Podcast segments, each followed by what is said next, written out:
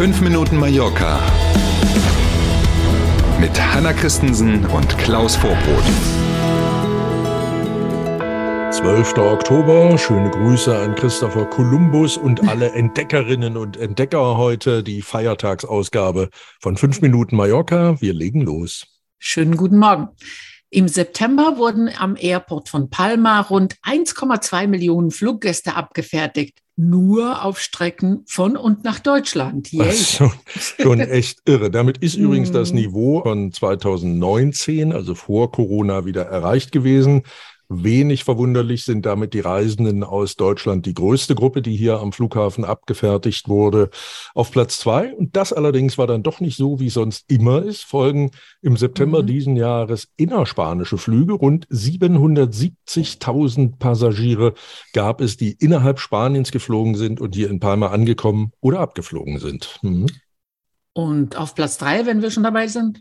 Wenig überraschend wieder Fluggäste aus Großbritannien. Ja. Das war ja ein Teil des Problems. Die müssen jetzt ja in die EU einreisen, also von mhm. der Polizei kontrolliert werden und quasi ein Einreisevisum bekommen. Das wiederum mhm. hat eben für Probleme gesorgt, weil die Polizei personell nicht darauf vorbereitet war, dass so viele kommen. Das größte Wachstum übrigens am Flughafen im September gab es bei Fluggästen aus Italien.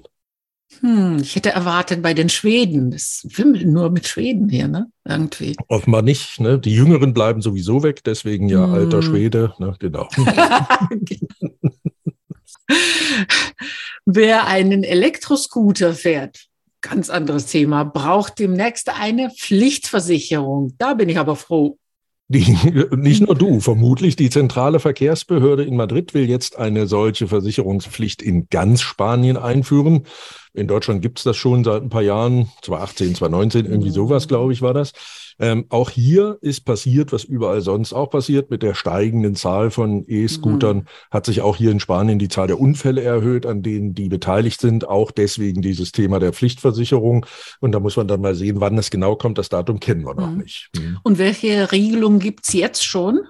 Gibt tatsächlich schon welche für E-Roller-Fahrerinnen und Fahrer. Also ganz offiziell, so sagt die Regel, muss man sowohl einen Helm als auch so eine reflektierende Warnweste, so eine gelbe oder orange Weste tragen. Und für Jugendliche unter 18, die mit so einem Ding unterwegs sind, gilt übrigens auch die 0,0 Promille-Grenze. Hm. Das habe ich nicht ganz verstanden. Warum nicht für alle? Äh, weil sie es bewährt hat? Ich weiß es nicht. Nur unter 18. Ab 18 darf man trinken. Na, da gelten die, die gleichen Regeln wie für Verkehrsteilnehmer sonst auch. Hast du hier diese 0,5 und so. Ne? Genau. Aber die jungen Leute, da achtet Vaterstaat drauf, dass die ah, nur im mhm. Stehen trinken, nicht wenn sie fahren. Mhm. Das Taxiproblem hatten wir auch schon mehrmals oh. in mhm. unseren Nachrichten aus diesem Sommer, soll sich nicht wiederholen. Alle Verantwortlichen haben sich dazu in diese Woche in Palma getroffen. Waren auch alle pünktlich. Wahrscheinlich sind sie mit dem Privatauto unterwegs gewesen. Weiß man nicht so genau. Also es gab ja tatsächlich teilweise stundenlange Wartezeiten im Sommer, sowohl an der Telefonhotline als auch an Taxiständen an mehreren Punkten in der Stadt kein freies Taxi in der Stadt zu kriegen. Dazu Ärger mit illegalen Taxis, dann teilweise ja auch Prügeleien zwischen offiziellen und, und illegalen Taxifahrern am Flughafen und was es da nicht alles gab.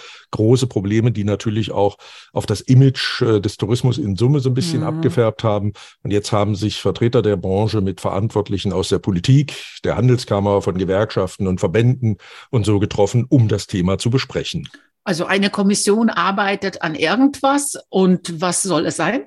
Ja, da soll jetzt, du hast völlig recht, ein Maßnahmenpaket erarbeitet werden. Gibt also tatsächlich eine Kommission, die jetzt die Aufgabe hat, ein Maßnahmenpaket zu erarbeiten. Und man hört raus, dass das, was mhm. bisher kategorisch ausgeschlossen war, möglicherweise doch eine Maßnahme sein könnte, nämlich dass man für die Hauptsaison, wenn eben besonders viel los ist, mhm. auch befristete zusätzliche Lizenzen herausgeben will. Warten wir mal ab. Wir bleiben auf jeden Fall äh, am Thema. Hört sich gut an. Nicht so das Wetter.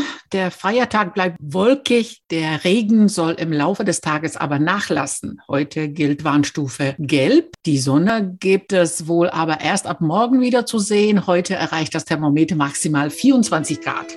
Naja, ist eben so, kann man sich nicht aussuchen. Ja.